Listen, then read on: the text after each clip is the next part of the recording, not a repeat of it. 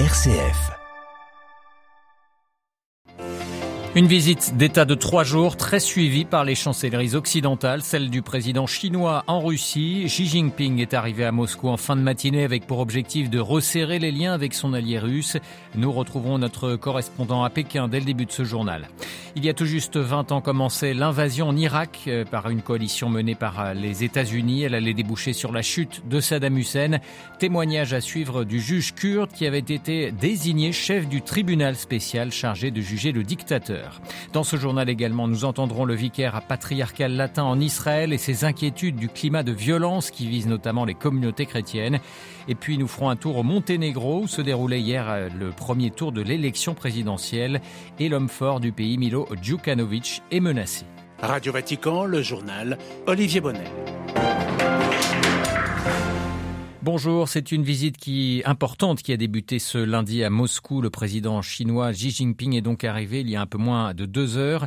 Une visite d'État qui va durer trois jours et qui montre la volonté de rapprochement entre les deux puissances. Xi Jinping qui va rencontrer demain Vladimir Poutine. Retour sur les enjeux de cette visite pour la Chine avec notre correspondant à Pékin, Stéphane Pambrin. Ce sera leur 40e poignée de main en 10 ans, un symbole fort de la relation étroite qui unit la Chine et la Russie.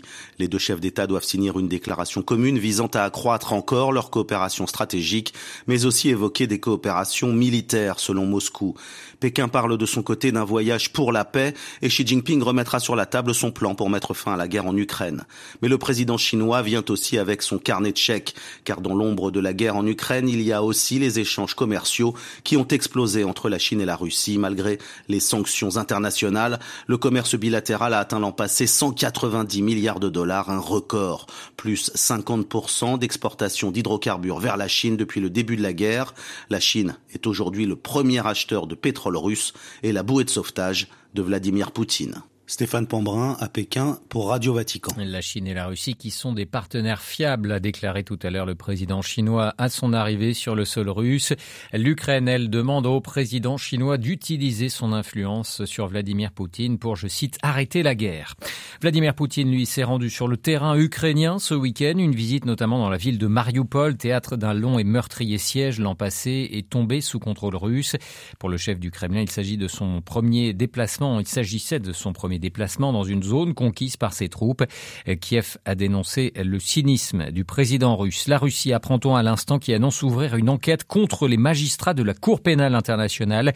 La CPI basée à La Haye qui a émis un mandat d'arrêt international la semaine passée contre Vladimir Poutine pour crime de guerre en Ukraine. L'aide à l'Ukraine, il en sera question ce lundi à Bruxelles où se retrouvent les chefs de la diplomatie et de la défense des pays de l'Union européenne. Les 27 qui travaillent sur un plan de 2 milliards d'euros pour financer des achats communs de munitions à destination des Ukrainiens. Un plan qui sera soumis au prochain Conseil européen jeudi et vendredi prochain. Climat toujours explosif en France où les motions de censure déposées contre le gouvernement suite au passage en force de jeudi dernier du gouvernement sur la réforme des retraites seront soumises au vote cet après-midi. Les manifestations, elles, continuent d'émailler tout le pays. L'intersyndicale prépare une nouvelle journée de grève nationale, neuvième pour jeudi prochain. Une grogne sociale qui débouche parfois sur des débordements. À Toulouse, par exemple, le buste du cardinal Saliège a été vandalisé avec des inscriptions anarchistes.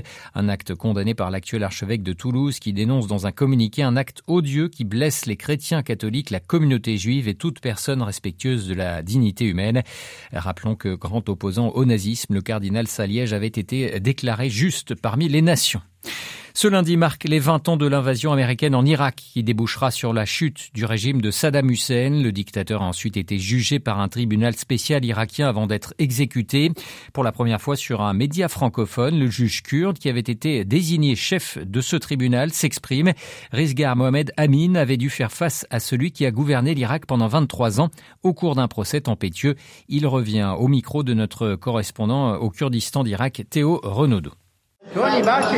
Dans un café d'Erbil, les Irakiens font la queue pour prendre une photo avec l'ancien magistrat. C'est une star ici. Les vidéos où Rizgar Mohamed Amin tient tête à Saddam Hussein pendant son procès ont marqué le pays. Quand il se mettait en colère, je ne me sentais pas mal. Pour n'importe quel accusé, c'est un choc mental. Il faut se mettre à sa place. Le juge ne doit pas se mettre en colère. Saddam Hussein avait des choses à dire et il avait le droit de se défendre. C'était un président qui avait perdu son pouvoir à ce moment-là. C'était un citoyen comme les autres. Quatre mois après le début du procès, le juge Rizgar démissionne et dénonce des ingérences. C'était les partis politiques irakiens, le ministre de la Justice lui-même et même quelquefois les Américains. Ça passait par des coups de fil, des articles de presse ou des lettres officielles directement envoyées à mon domicile. Il me demandait pourquoi je laissais Saddam s'asseoir, boire de l'eau et avoir du papier et un stylo. Il me demandait pourquoi je ne le jugeais pas plus vite pour l'exécuter rapidement. Saddam Hussein finira par être condamné à mort, pendu le jour de l'Aïd. De toute évidence, l'Irak n'était pas prêt pour accueillir ce procès. La sécurité du pays n'était pas assurée. Les juges n'étaient ni neutres, ni formés au droit international. Moi, je suis contre la peine de mort pour qui que ce soit. Ça vaut pour Saddam. Son exécution a créé un véritable conflit entre les sunnites pro-Saddam et les chiites du pays. Un conflit qui participera à l'émergence de Daesh en Irak des années plus tard. Renaudon à Erbil pour Radio Vatican. Et sur le site euh, internet de vaticannews.va, vous pourrez retrouver notre entretien réalisé avec le cardinal Fernando Filoni. Il était nonce à l'époque à Bagdad.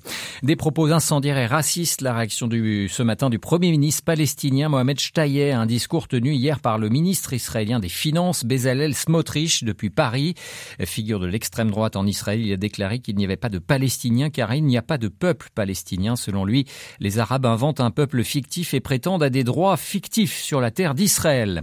Des propos incendiaires qui se tiennent alors que les actes de violence et d'intimidation sont quasi quotidiens en Terre Sainte. Le mitraillage de l'école et du couvent des sœurs franciscaines de Nazareth par des inconnus jeudi dernier a bouleversé la communauté chrétienne en Israël. Le vicariat du patriarcat latin de Jérusalem a demandé au gouvernement israélien de mener une enquête rapide pour en retrouver les auteurs.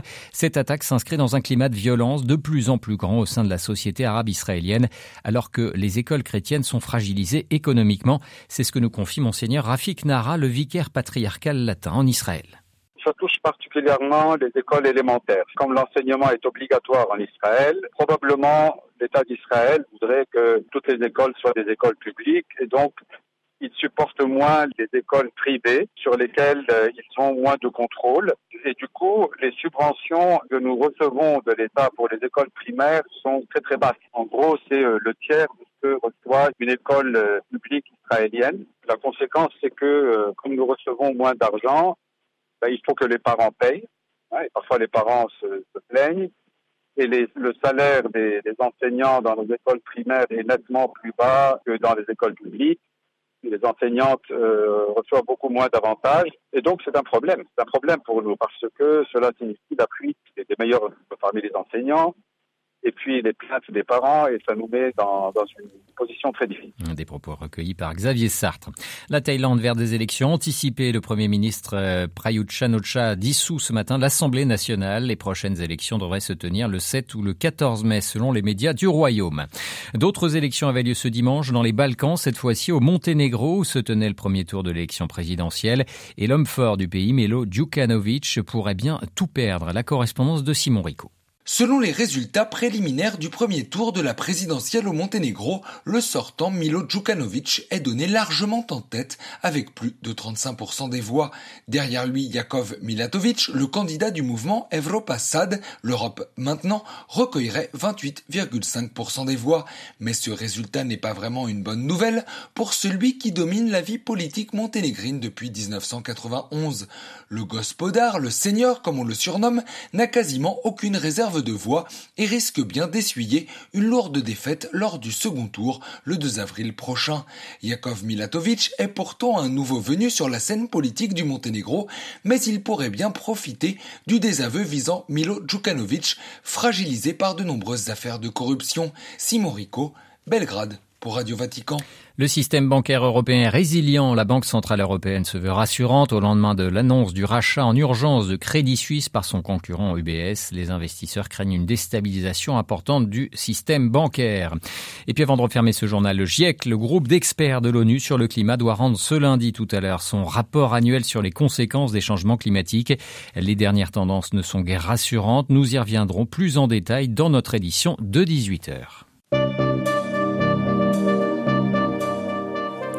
Une édition qui sera présentée par Marine Henriot. Merci pour votre fidélité. L'information reviendra donc ce soir à 18h. N'oubliez pas d'ici là toutes nos informations sur vaticannews.va. Excellent après-midi.